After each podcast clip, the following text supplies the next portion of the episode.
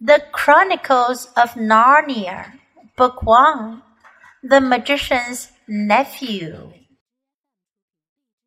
Chapter 1 The Wrong Door.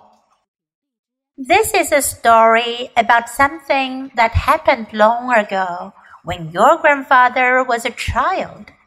It is a very important story because it shows how all the comings and goings between our town world and the land of Narnia first began.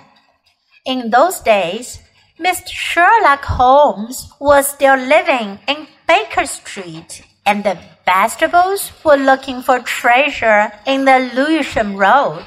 In those days, if you were a boy, you had to wear a stiff Eton collar every day and schools were usually nastier than now, but meals were nicer. And as for sweets, I won't tell you how cheap and good they were, because it would only make your mouth water in vain. And in those days, there lived in London a girl called Polly Plummer. She lived in one of a long row of houses, which were all joined together. One morning, she was out in the back garden when a boy scrambled up from the garden next door and put his face over the wall.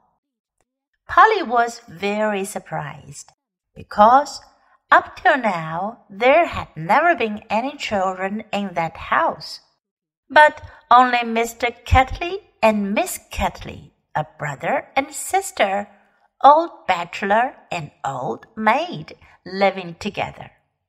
So she looked up, full of curiosity. The face of the strange boy was very grubby.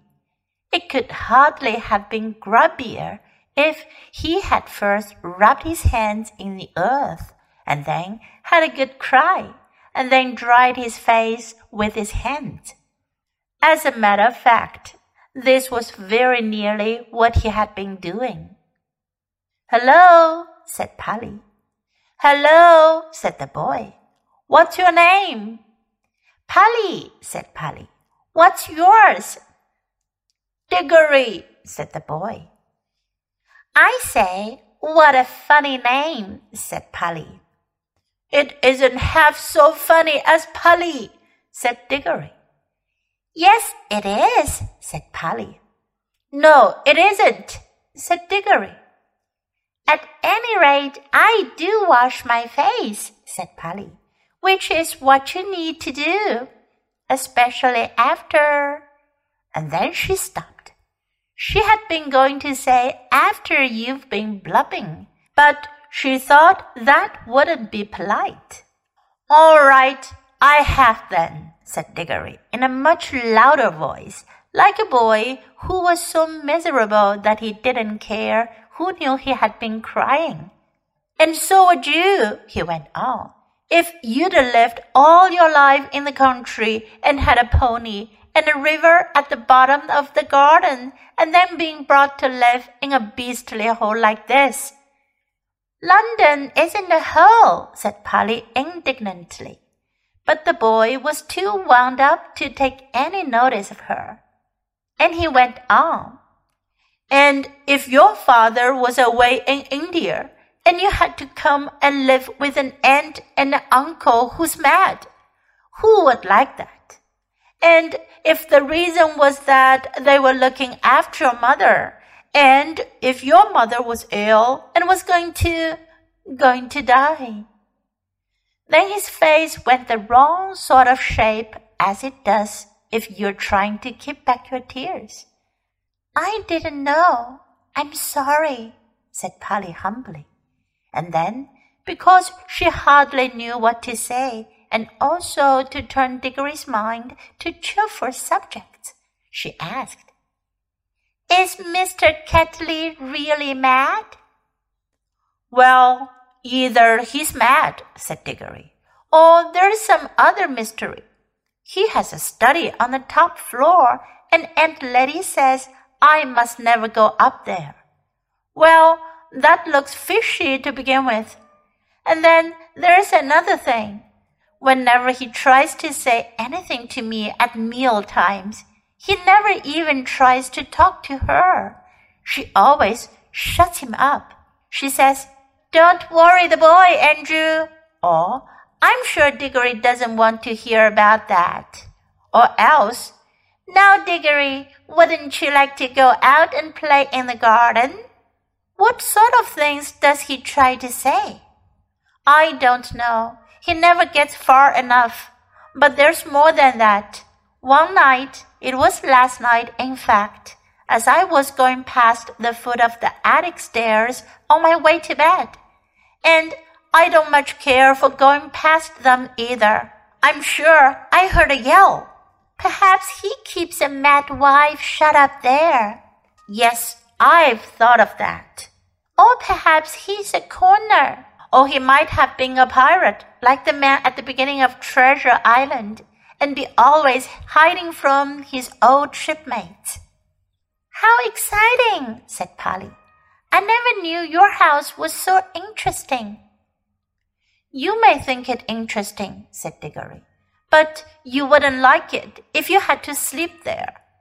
How would you like to lie awake listening for Uncle Andrew's step to come creeping along the passage to your room? And he has such awful eyes. That was how Polly and Diggory got to know one another. And as it was just the beginning of the summer holidays, and neither of them was going to the sea that year, they met nearly every day.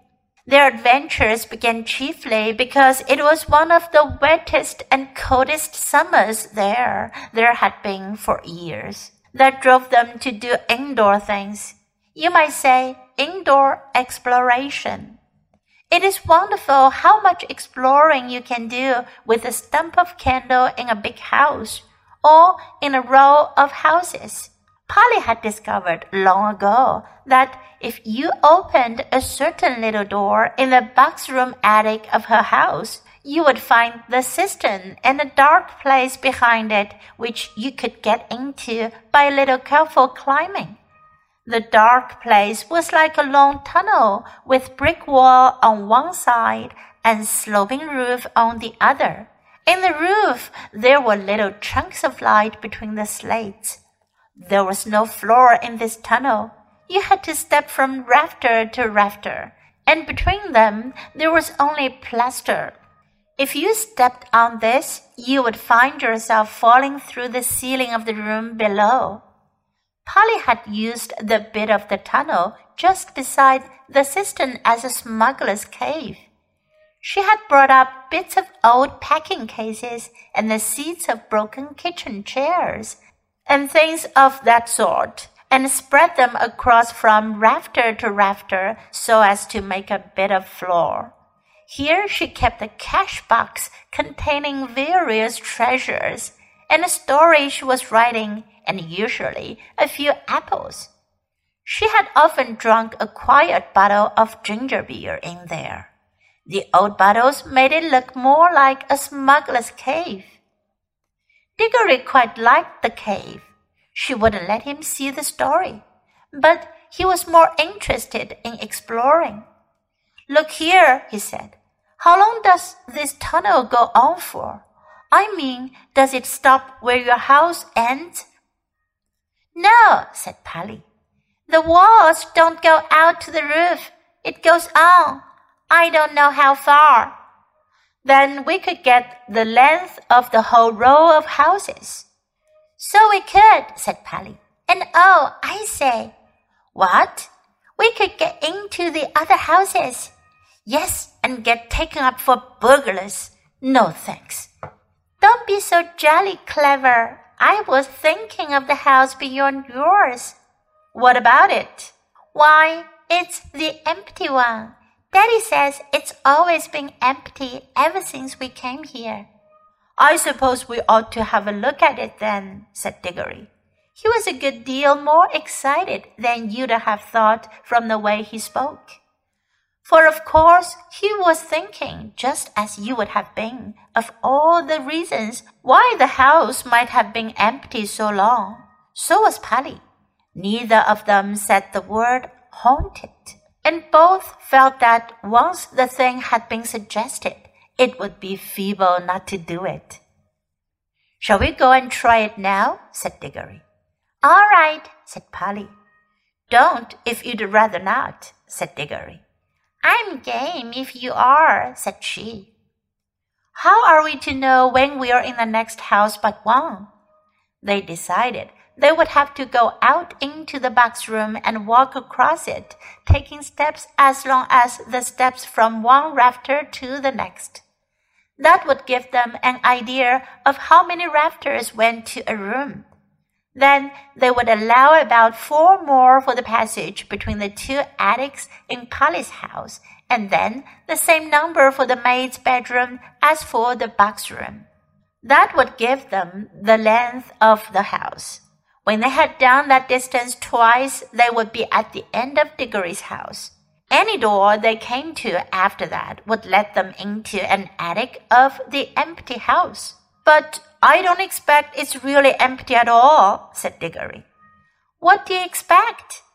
I expect someone lives there in secret, only coming in and out at night, with a dark lantern we shall probably discover a gang of desperate criminals and get a reward. It's all right to say a house would be empty all those years unless there was some mystery. Daddy thought it must be the drains, said Polly.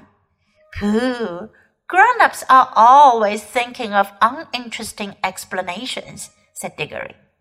Now that they were talking by daylight in the attic instead of by candlelight in the smuggler's cave, it seemed much less likely that the empty house would be haunted.